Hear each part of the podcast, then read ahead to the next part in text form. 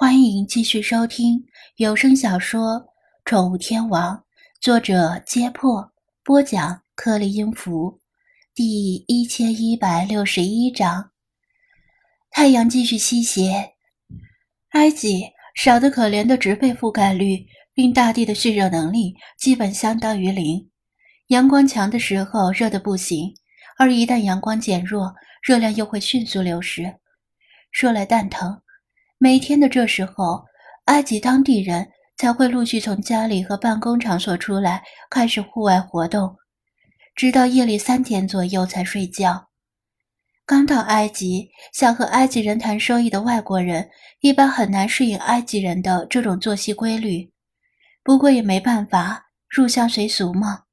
所以，如果是旺季来埃及旅游，又想避开熙熙攘攘的游客，最早的方法就是早起。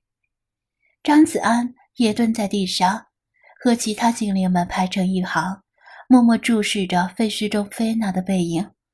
他孤独地蹲坐在残垣断壁之中，时而痴傻，时而癫狂的样子，令他们感同身受，又于心不忍。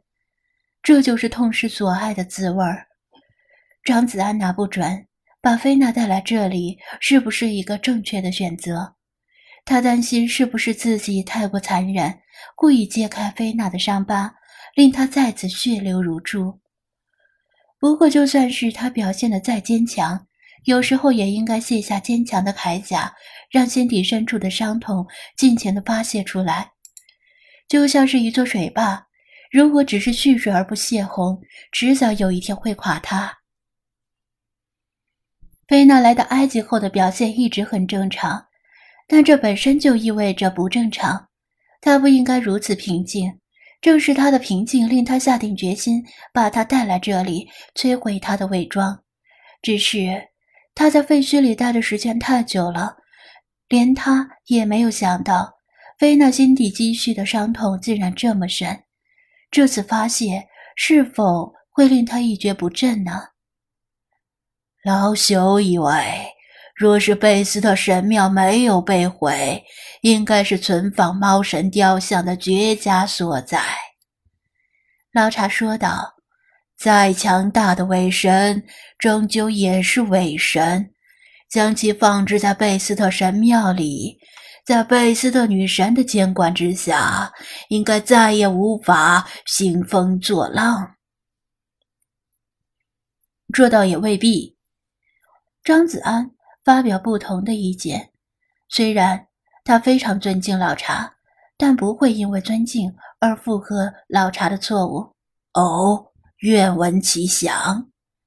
老查不以为忤，虚心地问道。张子安组织了一下语言，向他们解释了自己的看法。古埃及人对猫神贝斯特抱有很复杂的感情，一方面，他们对于贝斯特的信仰非常强大。关于贝斯特的传说也很多，特别是到了古埃及晚期多勒密王朝时代，几乎家家户户都摆放着贝斯特的雕像，日夜祭拜。贝斯特神庙起初没有这么宏伟，布巴斯提斯狂欢节起初也没有这么盛大。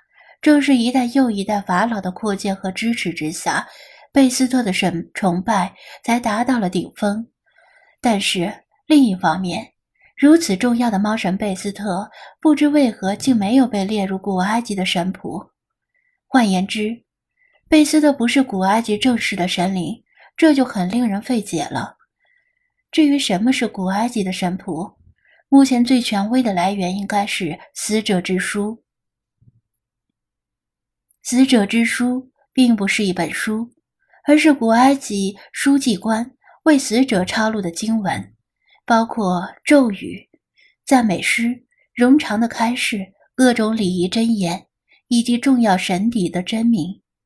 没错，与宠物猎人的游戏体系有几分相似。古埃及人非常看重神邸的真名，比如说，他们认为太阳神拉之所以能够长生不老，是因为宙斯赐予他一个谁都不知晓、谁也猜不到的真名。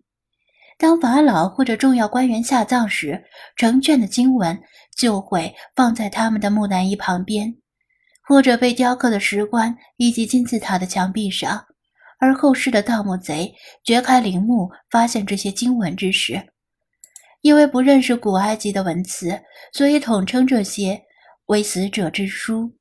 死者之书有不同的版本，但是目前为止发现的任何一个版本里都没有出现猫神贝斯特的名字，倒是有母狮神特夫努特的名字。也许古埃及人把这两个神看成一个也说不定。但无论如何，死者之书里列出的神灵名单是古埃及冥王奥西里斯的祭司们所认定所有神灵，权威性不容置疑。其中确实是没有贝斯特的名字。对于极为看重真名的古埃及人来说，没有名字就意味着不是正式的神，不是正式的神，神力就有些堪忧了。也许这就是猫神雕像至少前后两次复苏并肆虐人间的原因。贝斯特没有足够的力量来压制它，除非在将来的考古中发现更新、更完整、更权威的版本的死者之书为贝斯特翻案，否则，这位猫首人身的女神恐怕只能继续当一名人民群众喜闻乐见但没有正式编制的神了。从中国出发前，张子安为了寻找安置猫神雕像的稳妥之处，也想到了猫神贝斯特的庙，但是，一查才发现，贝斯特神庙早已毁于战火。再一查，又发现，即使贝斯特神庙现今仍然存在，恐怕也没有足够的力量封印猫神雕像。菲娜应该早就清楚这一点。所以，她很早就明确地指出，要把猫神雕像放在诸神庇护的金字塔内部，而不是放在贝斯特神庙里。张子安把自己了解到的东西解释给吉他精灵听，他们听了之后才明白，古埃及众神之间的关系也是挺复杂的。如此说来，咱们只能继续寻找一座至今保存完整却始终没有被人发现过的金字塔。这简直是地狱难度呀！菲马斯感叹道。张子安耸耸肩：“没办法，希望此次科考队的西部大沙漠之行能有所发现吧。否则，咱们只好把猫神雕像在原路扛回滨海市了。白份俊不说，还要白白花费双倍的托运费。谁都知道，这个几率实在是太渺茫了。”埃及虽然目前为止发现了一百多座金字塔，但这东西又不是说发现就能发现的。有那样的运气，还不如去买彩票。讲完之后，张子安看了看时间，注意到菲娜似乎平静了下来，茕茕孑立于残垣断壁之间，身影显得异常脆弱。